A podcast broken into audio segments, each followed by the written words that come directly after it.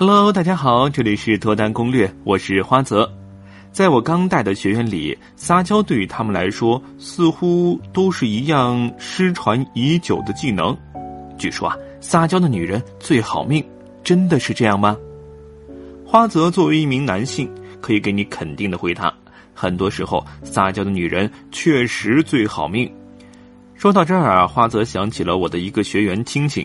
青青刚来报名时啊，和男朋友的关系并不好，很多时候男友的框架都特别强，一直凌驾于青青之上。比如周末见面时，男友并不愿意找个折中的地方约会，而是希望青青过来他租住的地方。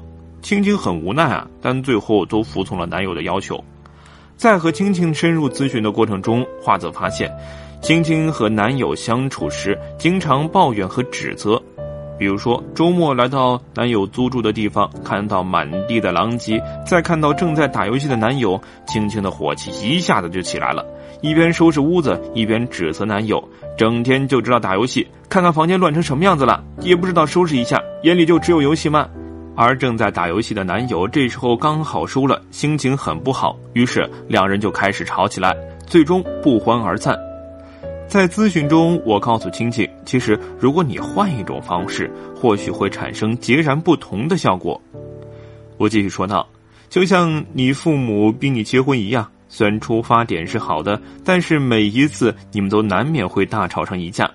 你和男友也是一样啊，你这样的抱怨和指责的方式，只会激起对方和你吵架的情绪。如果下次你看到男友在打游戏，试试这样说吧。把抱怨模式改成撒娇模式，看看会产生什么样的结果。比如说，亲爱的，等会儿你打完游戏，我们一起收拾屋子好不好？我可不想和你在这么乱的环境里和你那个呢。哼！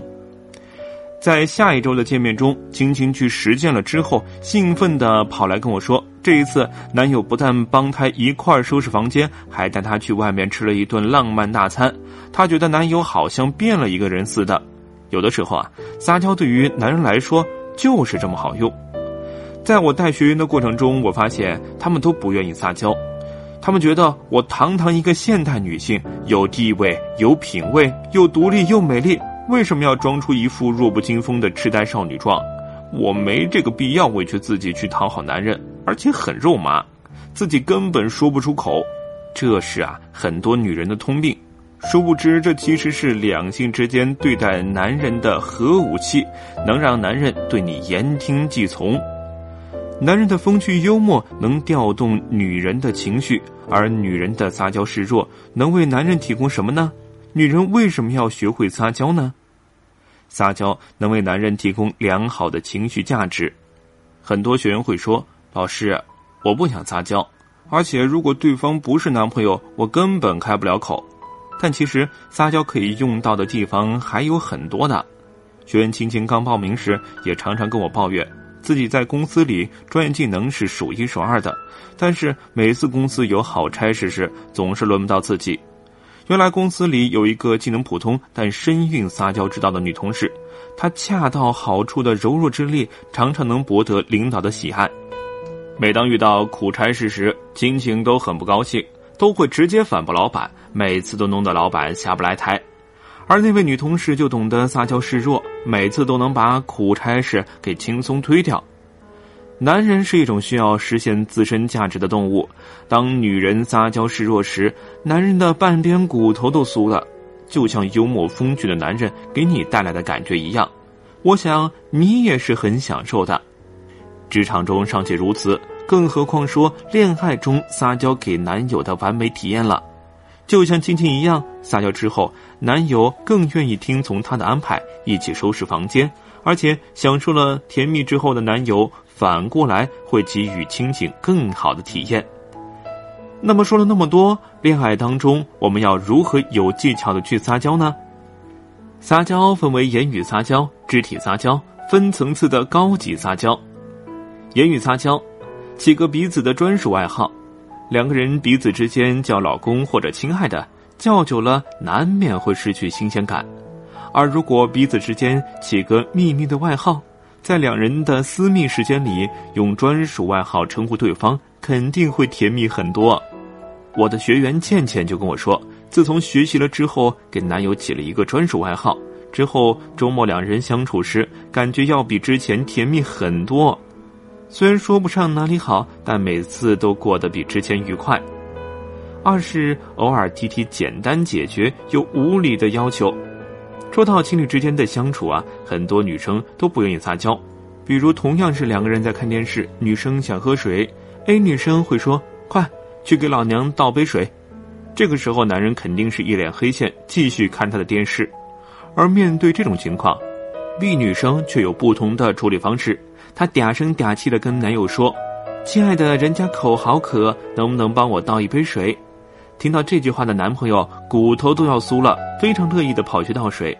喝了水之后，B 女生又补了一句：“不知道是不是因为是亲爱的倒的水，今天的水喝起来好甜呐。”男友的内心又是一阵波澜，强烈感受到了恋爱的甜蜜。B 女生喝完水之后，男朋友就赶紧问她要不要我再帮你倒一杯。对的，同样的一件事情，撒娇和命令式的方式会产生截然不同的效果。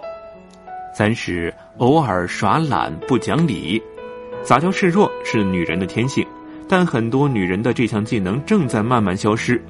很多强势的女生很多时候都不会撒娇。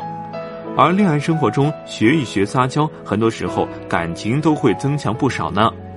发生争执时，可以撅着嘴对男友说：“我不管，我就要。”很多时候都能起到缓解两人尴尬的作用。但同时也要注意的是，撒娇并不是万能的，耍赖撒娇不讲理也得有一个度。报名之前，倩倩就是这样的。倩倩和男友周末会待在一起，而男友总是喜欢看球赛。躺在沙发上特别舒服，但倩倩这个时候想起了自己想看的节目，就想把遥控器抢过去，并嗲声嗲气的跟男友撒娇。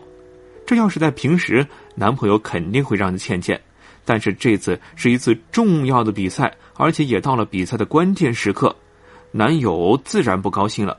所以耍赖不讲理可以增进感情，但也要注意一个度。除了语言撒娇之外，还有肢体撒娇，比如说双手搂着他的脖子。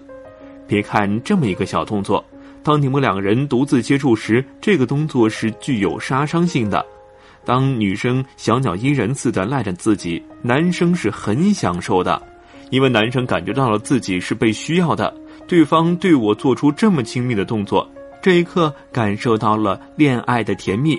再加上一个在他耳边轻轻吐息的动作，男人的荷尔蒙会被充分的调动起来，两人的相处因为这个撒娇动作变得更加甜蜜。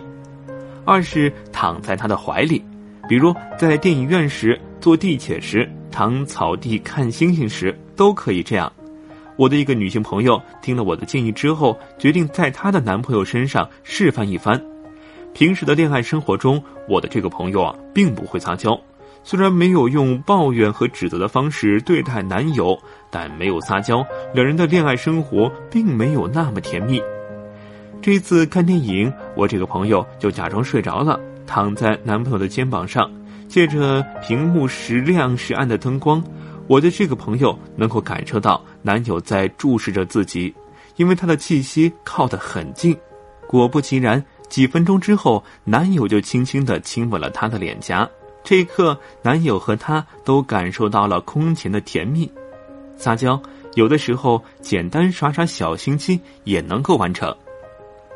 听到这里，你是不是感觉撒娇确实很有用处呢？除了语言撒娇、肢体撒娇，还有分层次的高级撒娇。由于节目时长的关系，就先讲到这里啦。如果你还意犹未尽，欢迎添加我的小助理微信“恋爱成长零零六”给我留言。我是花泽，下期节目我们再见。